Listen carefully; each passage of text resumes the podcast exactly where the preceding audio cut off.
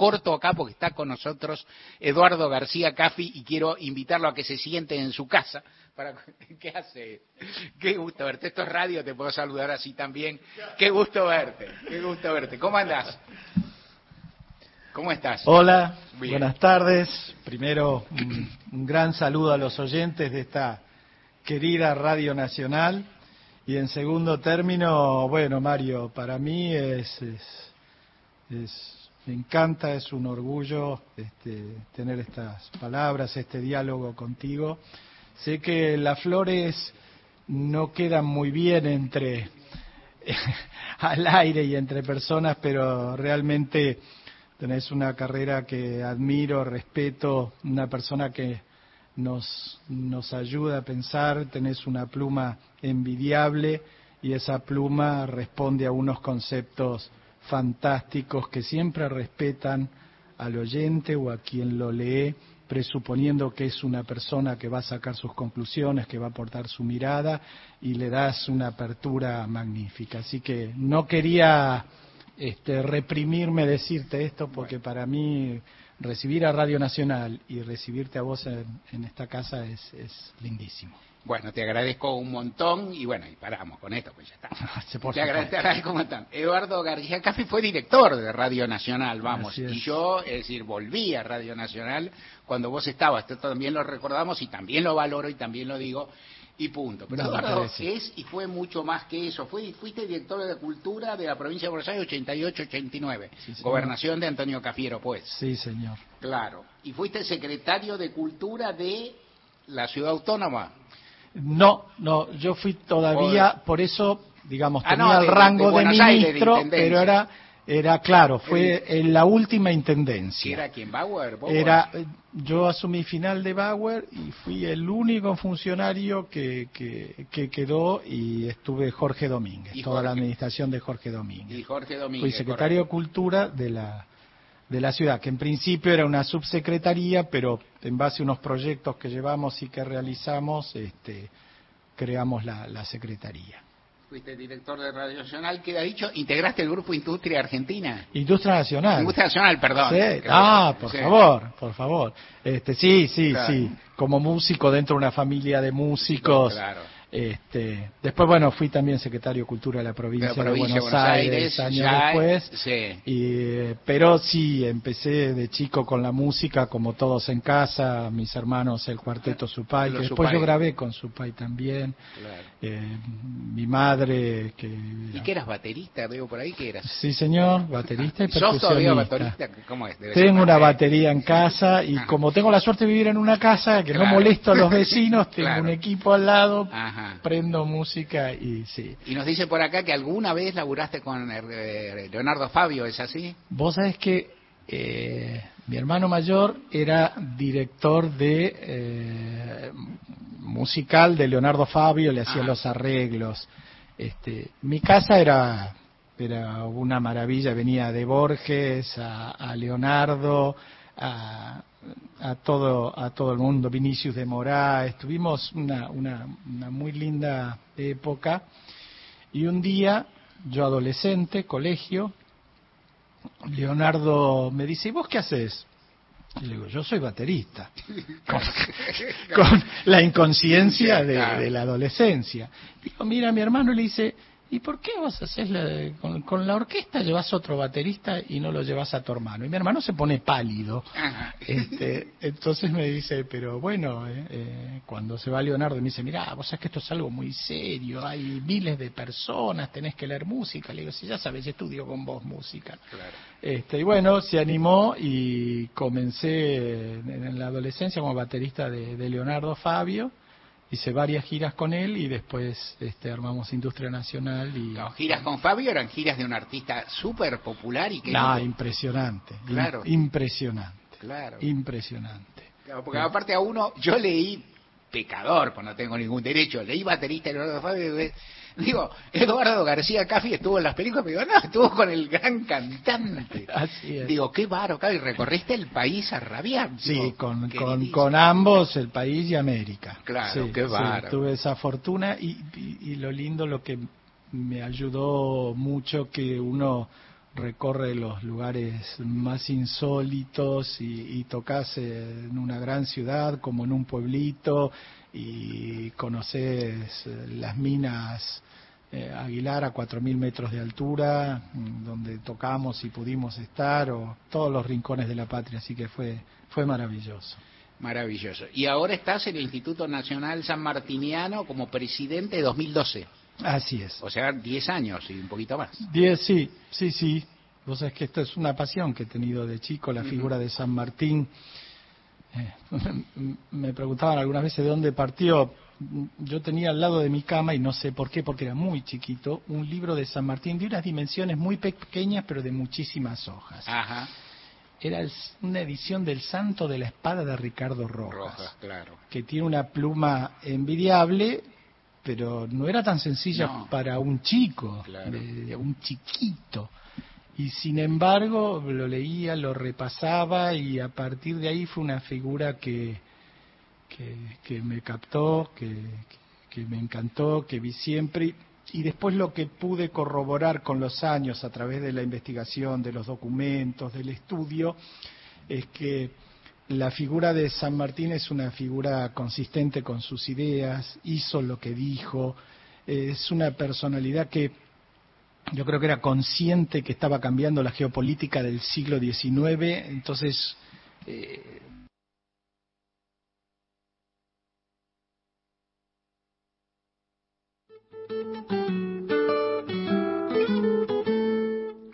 Cinco minutos, eh, perdón, 15.25. Estábamos escuchando la conversación de Mario Weinfeld con Eduardo García Caffi. Vamos a ver si podemos retomar el contacto allí en el Instituto San Martiniano, esta visita eh, que de alguna forma estamos haciendo. Ahí va.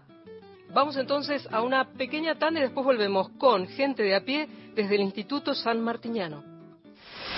Gente de a pie hasta las 17. Todos los contenidos de la radio en nuestra web, radionacional.com.ar. Podcast, entrevistas federales, archivo Héctor Larrea y más, mucho más. Encontrá lo mejor de las 50 emisoras de la radio pública en radionacional.com.ar. Nacional Digital, una señal, todas las radios. Frecuencia online de Radio Nacional. Creo que hemos armado para hoy un lindo programa, ¿eh? Diego Eterno. Un espacio sin tiempo, donde el ayer y el mañana encuentran la forma de ser parte del presente. Los discos de la música popular argentina. Una nueva entrevista federal. Encontrá los contenidos que forman parte de las emisoras de la radio pública. Mi nombre es Gillespie y les doy la bienvenida. Entrevistas, producciones especiales, conciertos. Bienvenidos a otro especial. Material de archivo, podcast, radioteatros programas de todas las épocas. Lo que cabe en un lápiz. Escuchala en nacionaldigital.com.ar. Todas las radios, una sola señal. Nacional Digital. Tu mamá y tu papá dejaron muchas marcas. Vos sos una. Y vos vas dejando tus marcas. Trabajando, festejando, amando. La radio pública te acompaña mientras vos haces tus marcas. Porque todas van marcando nuestra historia y nuestra Argentina. Radio Nacional. Marca País. Los temas centrales del día están en Gente de a pie. Mario Weinfeld en la radio pública.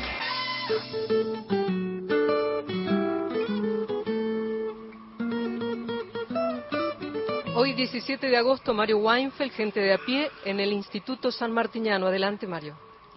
Gracias, Gisela, y volvemos acá a conversar con Eduardo García Caffi. Nos estabas contando un poco, y vamos a seguir después del servicio informativo de Nacional, que está al caer. Nos estabas contando cómo comenzó tu afición por San Martín, y te pido que, como spoiler de lo que está por venir, también me cuentes básicamente en una línea y luego lo desarrollamos, cuáles son las tareas, las convocatorias, lo que ofrece el Instituto Nacional San Martiniano hoy en día, que presidí hace tanto tiempo. Así es. Eh, nosotros tenemos la Academia San Martiniana, conformada por 30 historiadores de prestigio, todos ellos doctores en historia, pero ligados y vinculados con ediciones eh, sobre San Martín, las asociaciones culturales sanmartinianas, que son más de 100 a lo largo y a lo ancho de nuestro país, y los institutos sanmartinianos en el exterior, que están en las capitales más importantes, en todas las capitales de América, afortunadamente, y en las capitales más importantes del mundo, en París, en, Nueva York, en Washington, eh, en, bueno, por supuesto ahí en Londres. Así que con ellos mm, diseminamos, porque esta es una pequeña institución de un gran carácter simbólico y necesitamos ampliar las voces para que este mensaje de San Martín como factor de unión de los argentinos pueda ser replicado por muchos. Por eso tan agradecido de que estén acá y nos ayuden a emitir su mensaje. Y vamos a seguir conversando con Eduardo García Cafi en unos minutos. Si querés, Gisela, te pido que le recuerdes, porque me parece que en el, que en el fervor de la entrada y todo no hicimos pie, que recuerdes los, los teléfonos y el WhatsApp con el que la gente pueda darse, comunicarse con Nacional y que luego le des el pase al info y luego volvemos. Perfecto, así hacemos. Gente de a pie, WhatsApp nacional 1138707485, comiencen a comunicarse o el contestador de voz, tenés 30 segundos para decirnos tu mensaje al 0810 222 0870. Además, en Twitter nos encontrás en Gente de a pie AM. El podcast en Spotify es Gente de a pie y todas las notas y el editorial en www.radionacional.com.ar. Ahora las noticias en AM 870.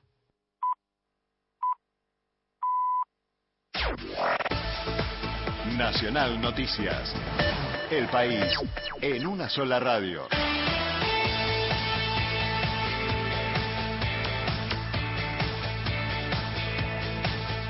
Es la hora 15, 30 minutos en la República Argentina. La FIP identificó más de un centenar de contribuyentes que no declaró cuentas en el exterior por 116 mil millones de pesos. Se trata de 222 contribuyentes que omitieron declarar sus cuentas financieras en el exterior.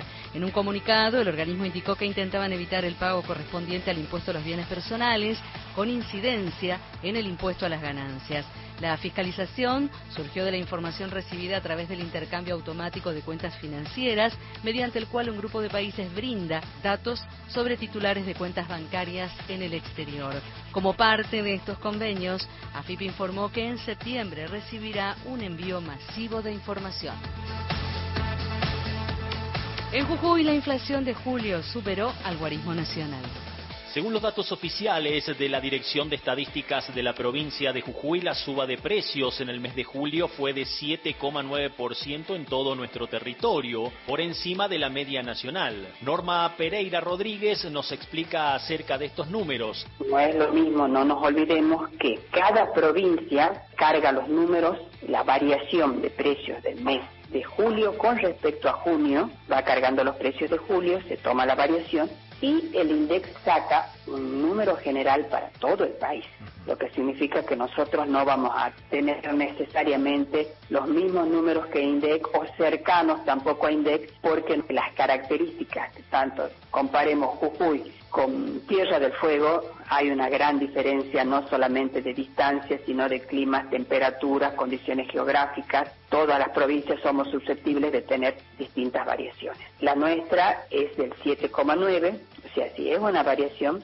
una diferencia amplia. Daniel Reynoso, Nacional Jujuy.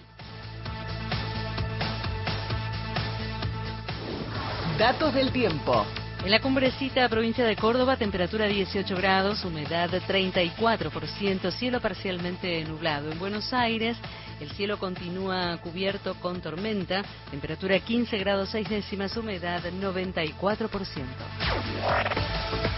Informó la radio pública en todo el país. Más info en radionacional.com.ar tu verdad, tu identidad está en el día. Radio Nacional. Todas las tardes, de 15 a 17, gente de a pie, Mario Weinfeld, en la radio pública.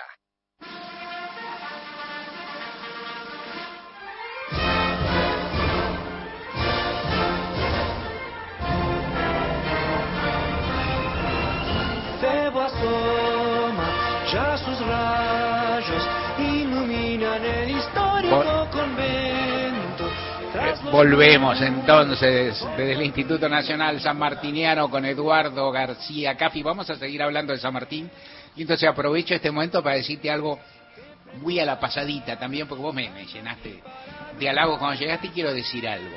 Es decir, yo, única vez en mi vida que fui a pedir, no a pedir trabajo, pero a plantear que, que quería volver a la radio fue cuando entré en Nacional y hablé contigo que eras director. Por, por medio de un conocido común y un amigo. Vos me trataste muy bien, empezamos a laburar, bueno, esto es laburo. Lo que a mí me gusta de la vida, después nos vimos en ese lapso, después dejamos de vernos, nos habíamos cruzado alguna vez en un acto. Lo que a mí me gusta de la vida es encontrarme con vos y ver que existe entre nosotros un reconocimiento mutuo. No digo las palabras que vos decís, que son por ahí, bueno, que son muy halagüeñas, que son... Digo algo más, este, este es un compañero. sinceras y verdaderas. Y lo que yo pienso también. Y uno dice, bueno, este es un compañero, nos reconocemos en distintas vicisitudes y en distintos tiempos, y me agrada decírtelo al aire. Volvamos a esto, estamos hablando del Instituto Nacional San Martiniano. Vos decís, hay que difundir, hay que divulgar, hay que educar, hay visitas acá, cómo, cómo funciona esto para personas del común, para historiadores, que quizás los que más lo conocen son las personas especializadas que tienen un vínculo, pero a la vez por los que quieren estudiar, pero a la vez por las personas del común que quieren pegar un vistazo, aprender para los pibes de las escuelas. Contanos por, favor. Por supuesto, nosotros hacemos, este, al menos desde, desde que yo ingresé, dos cosas. Uno, abrimos todos los días del año de 10 a 18, inclusive este, fines de semana y feriados. Somos muy poquitos, así que nos lleva un gran esfuerzo, pero lo hacemos con, con mucho gusto. Eh, nos visitan desde turistas, los micros este, paran permanentemente, pero nosotros pusimos un acento en particular. Eh, vienen todas las escuelas que quieran, muchísimos chicos, tenemos personal especializado para tratar con chicos, pero vamos a buscar, porque es difícil que vengan chicos de zonas marginadas. Porque me parece muy interesante desde el punto de vista que, en principio, que sepan que una organización del Estado, en este caso una organización cultural del Estado, es de ellos y pueden apropiarse y usarla. Segundo, si bien yo creo que una persona puede desarrollarse cuando hay un contexto, hay una sociedad que, que le permite, que abre las puertas, que le permite tener una largada, no digamos todos iguales, pero posible, que, que en comunidad es como se puede crecer. También el ejemplo de San Martín a modo individual es, es, muy interesante porque ha sido una persona que tuvo que luchar contra sus propias enfermedades, contra las mezquindades políticas, contra eh, la geografía difícil que le tocaba, no solo el cruce de los Andes, sino lo, lo, los caminos intransitables de América, y por último, lo que le preocupaba, que era el enemigo, pero era su última preocupación. Entonces, este sentido de superación del ser humano, eh, me parece que también es un mensaje para quienes la tienen difícil, no en el marco de la meritocracia que te vas a salvar si sos un genio cuando todo te viene de, de, golpe y de contra, pero sí también que el esfuerzo individual y sobre todo cuando está fundado en razones verdaderas y vinculados a lo social, tenés la posibilidad de salir. Así que ponemos mucho esfuerzo, Ahí le hemos pedido a los gremios, a todos que nos ayuden con tema microtransporte, traslados y, y, traemos muchos chicos y te digo que es una satisfacción eh, tan grande y se emocionan mucho y, y, empiezan a conocer una historia de, San Martín que es un, un, factor de unión de los argentinos. Eh, cuento, esto está en un barrio precioso de la ciudad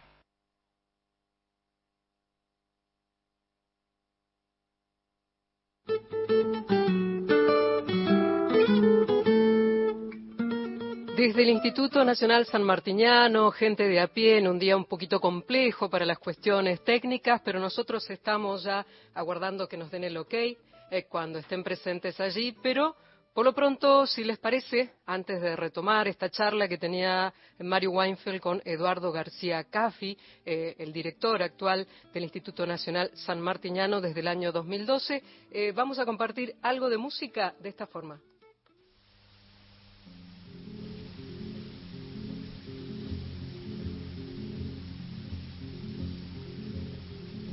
Cuando tenga la tierra, sembraré las palabras que mi padre Martín Fierro puso al viento. Cuando tenga la tierra, la tendrán los que luchan, los maestros, los obreros.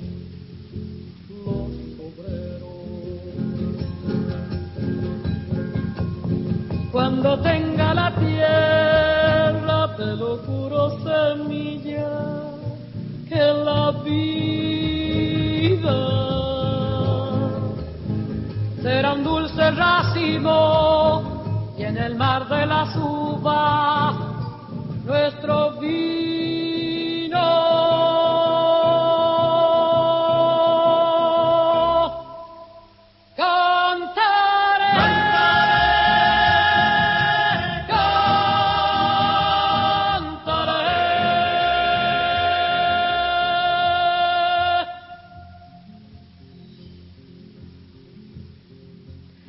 Mercedes Sosa, cuando tenga la tierra, una porción de esta música que la pidió Tomás, el zapatero de la calle Rivadavia. Mario, ¿ustedes están allí?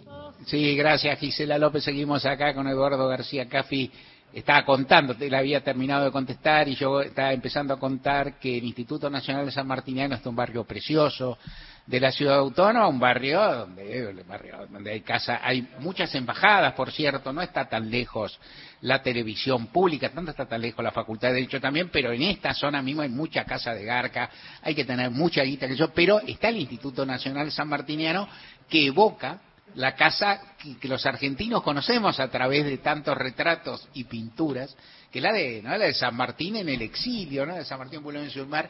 Yo fui hace muchísimo, se hacía un frío, un día peor, era un día como hoy en Buenos Aires, pero con 4 grados bajo cero, 5 grados bajo cero, hace tantísimos años, y los franceses no conocían tanto, ¿viste? Estamos hablando de setenta y pico, había menos turismo, preguntábamos, éramos, éramos cuatro argentinos, y nos preguntaban los franceses, chaval, no, no sabía, había uno dice, ah, sí, le llegaron me mostraba, dice, está ahí, y para mi sorpresa había más de una casa igual, porque es lógico, eran las casas, vos has viajado mucho ahí, vos has visto eso. Sí, esta es la réplica de la casa de las afueras de París de Granburg. Ah, la de París de Granburg, no de Boulogne-sur-Mer, Es un tercio más grande. Claro. Ha sido modificada para la funcionalidad del instituto y aparte porque la, actual, la que habitó San Martín, también fue modificada porque está eh, es propiedad de unas, unas monjitas de clausura, con lo cual no es muy sencillo ingresar. Yo pude hacerlo a través de la, de la embajada y es muy emocionante porque eh, si bien casi todo el interior eh, está modificado, pero hay una parte que da al jardín y que uno ve donde San Martín posaba su mirada y donde se ocupaba de ese, de ese jardín y está intacto. Así que es magnífico. La que vos referías también es la de Boulogne-sur-Mer, donde en 1848, en la revuelta de París, exactamente, y son, y son iguales, donde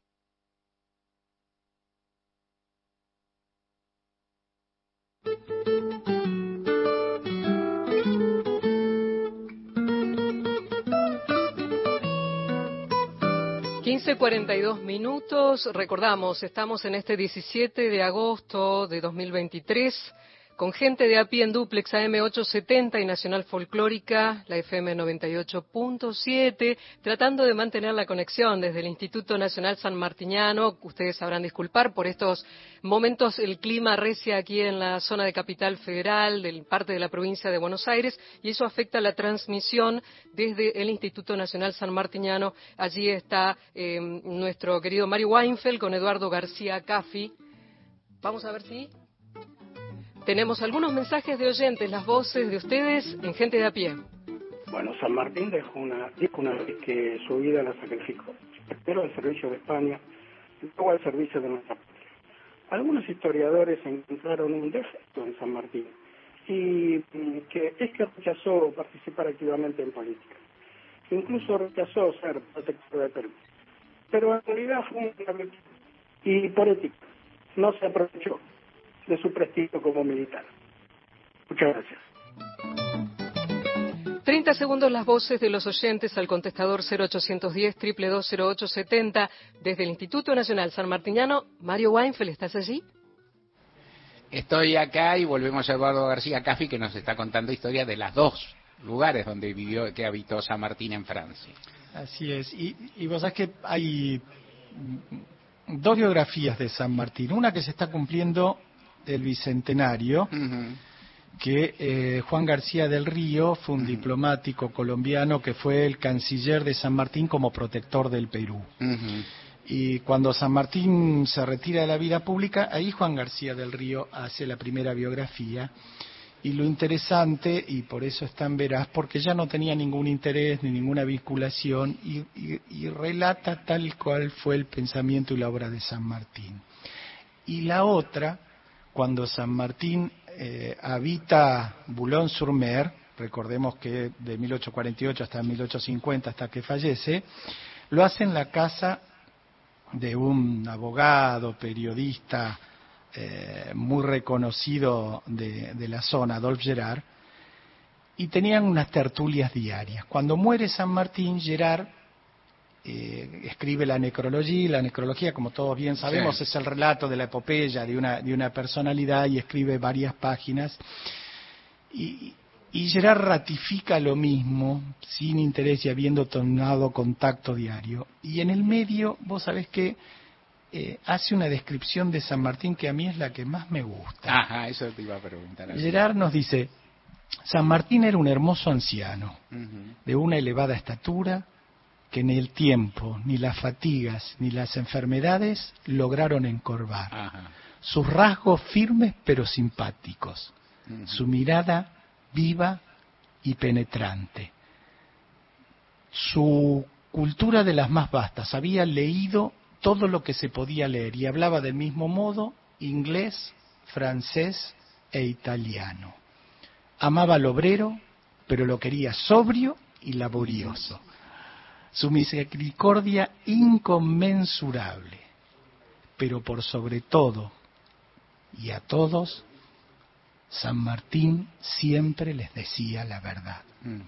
Y estos dos testimonios, la primera biografía y el relato desde el final de su vida, te da la concordancia de la conducta de un hombre que luchó por los ideales de la libertad y que no lo hizo solamente como como su faceta más conocida de brillante militar. Por supuesto, a los 11 años ingresó como cadete en el regimiento de Murcia, a los 13 años participó del sitio de Orán en el norte de África, eh, combatió a los ejércitos napoleónicos y en América el cruce de los Andes que se estudia en todas las escuelas de guerra importantes, su batalla de Maipú con impacto internacional. Pero para mí lo que yo encuentro y lo que yo veo de San Martín y me hace sostener esta mirada tan, tan importante sobre él, es que San Martín actuó en base a una filosofía y a un pensamiento político. San Martín decía, no he sido más que un instrumento accidental de la justicia y un agente del destino. Es decir, él se veía como un instrumento de la providencia para llevar adelante su epopeya de la libertad americana. Y decía, mi causa es la causa del género humano y me encontraré en cada lugar que sea necesario luchar por la libertad universal. Es decir, dijimos que ingresaba a los 11 años como cadete, 1789 años de la Revolución Francesa. Por supuesto que fueron los primeros clásicos que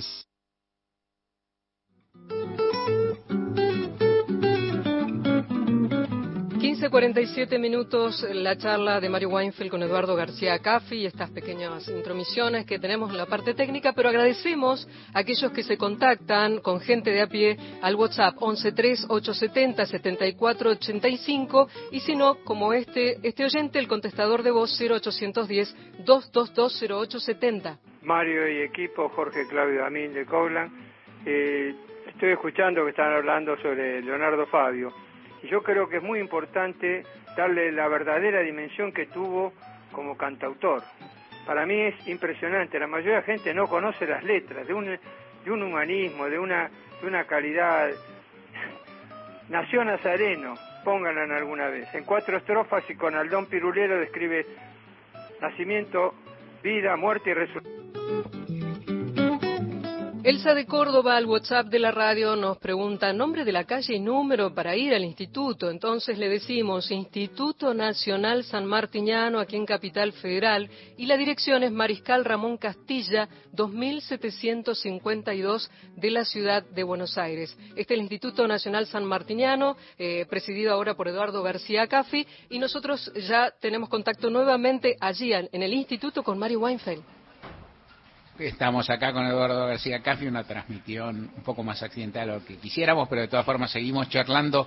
Eduardo, te pregunto, aparte, digo, ¿cómo disfruto de las personas que recuerdan textos preciosos de memoria?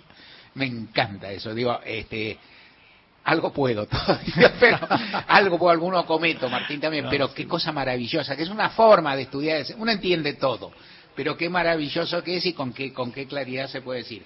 Contanos un poco de las estatuas que están acá, acá cerca, que, que, enfrente nomás. Sí, eh, enfrente y alrededor. Este es un conjunto, pudimos declarar hace mm, cuatro, cinco, seis años monumento histórico nacional esta casa por las dudas que alguien alguna vez tuviera una mala idea. claro. este, bueno, ahora ya queda firmada y sobre todo el conjunto monumental. Está preside, digamos, la plazoleta eh, El abuelo inmortal, que es una, una bellísima escultura de San Martín con sus dos nietas, eh, jugando, que aparte es muy acertado, porque aparte de ser bellísimo, San Martín no le llevaba mucho el apunte a sus condecoraciones y se las daba a las nietas, le recriminaban porque ahí se las daba para jugar. E inclusive, como dato, y seguimos hablando luego de las de, la monumenta que acompaña este instituto, es que un hombre que vivió desde los 11 años de uniforme, hay un solo uniforme que se conserva, que está en el Museo Histórico Nacional y que es el de protector del Perú. Es ese rojo y blanco, este, que entiendo que son unos colores afines a vos, para mí son de las pocas críticas que tengo para San Martín, que fue eligió esos colores para el protectorado. Este, y, y se conserva allí, no le llevaba el apunte, por eso digo, el reflejo de ese monumento es muy interesante y es como lo vivía él. Y después tenemos, por ejemplo, un granadero de unos prácticamente dos metros de altura, un metro y pico, que lo donó Juan Domingo Perón. Esta casa la inaugura Juan Domingo Perón y Evita.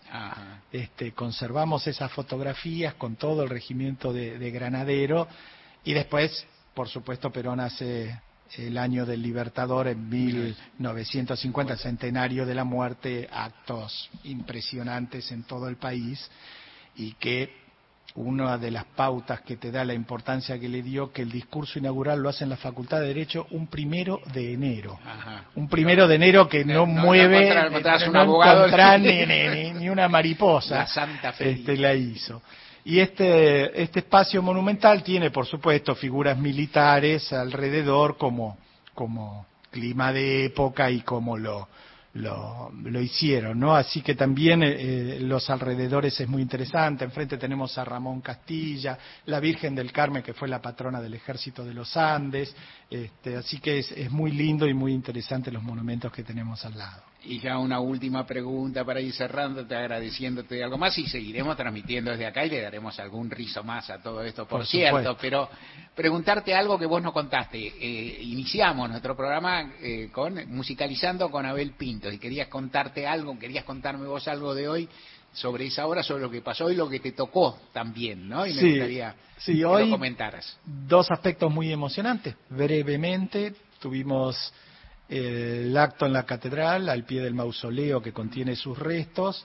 Eh, vinieron personalidades, fue un acto magnífico, estuvo el ministro de Cultura, el ministro de Defensa, eh, los granaderos tocaron el himno, fue un acto magnífico y muy emotivo porque cuando el trompa da el toque de silencio, vos estás enfrente a sus restos y es un tema que, que impacta. Y posteriormente vinimos para acá, el acto de las 14 lo tuvimos que suspender por razones obvias y le di las palmas sanmartinianas a Belpinto. Las palmas sanmartinianas, por la ley 15.538, nos faculta dar distinciones y condecoraciones, y esta es la más alta, a las personas, instituciones que realizan acciones vinculadas al espíritu sanmartiniano y a la difusión de las mismas. Y Abel acaba de hacer, este, musicalizar todas las canciones patrias, que se llama Alta en el Cielo, donó todo eh, lo que se recaude y todos los derechos para los hospitales de la UBA, de la Universidad de Buenos Aires. Eh, cualquier ciudadano puede colgarse del link y escuchar las canciones patrias, que está el himno nacional, el himno a San Martín, la marcha de San Lorenzo, y eh, llega a más de 70.000 escuelas.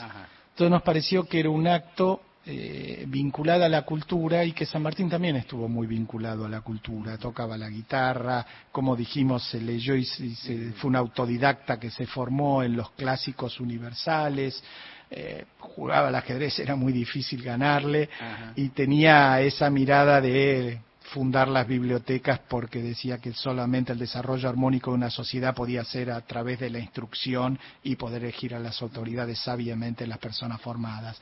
Así que tuvimos, le, le otorgué las palmas, fue una ceremonia muy muy emocionante. Abel se, se, emocionó muchísimo y es una de las carreras artísticas, si bien no es lo que me tocaba juzgar a mí como presidente del instituto, pero también es una de las carreras artísticas más brillantes, porque decía, Abel no hace tango, no hace folclore, no hace pop, no hace rock, pero hace todas ellas. Y vos en cualquier lugar donde estés, sabés que es música argentina y que es una canción argentina. Así que eh, fue una hermosísima ceremonia, emotiva para los dos. Abel se emocionó, no podía hablar. Este, y nos cantó el himno San Martín y, rodeado de niños de escuelas que, que lo acompañaron con la marcha de San Lorenzo cantando también, así que fue, fue algo lindísimo. Yo entregué muy pocas condecoraciones porque entiendo que los premios no se regalan, se merecen y solamente a quienes lo han, lo han merecido y así lo dice y Abel sin duda es uno de ellos. Eduardo García Cafi, pues eh, presidente del Instituto Nacional San Martiniano, muchísimas gracias por haber estado acá. Al contrario, y vos me permitís que abuse un segundito, es, es, horrible lo que hago, pero pero pero pero me atrevo. Dice una canción argentina. me atrevo con lo siguiente y nada más.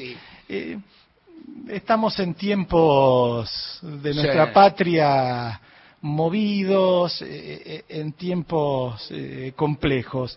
Yo jamás me atrevería y no me tomaría la atribución de qué haría San Martín hoy, qué pensaría San Martín hoy, pero sí puedo decir lo que hizo San Martín en momentos difíciles de la época de la guerra de la independencia y la construcción de la patria. Y dijo, divididos seremos esclavos. Hagamos un, un esfuerzo de patriotismo depongamos resentimientos particulares y concluyamos nuestra obra con honor. Y creo que es nuestra responsabilidad no solo seguir sus palabras, sino sus acciones. Y él soñó con un sendero de paz, prosperidad, progreso y libertad. Pensemos en San Martín y actuemos como San Martín. Gracias y perdón por extender. No, no te extendiste, no te extendiste de más nada, Eduardo García Cafi. Gracias de nuevo. Volvemos a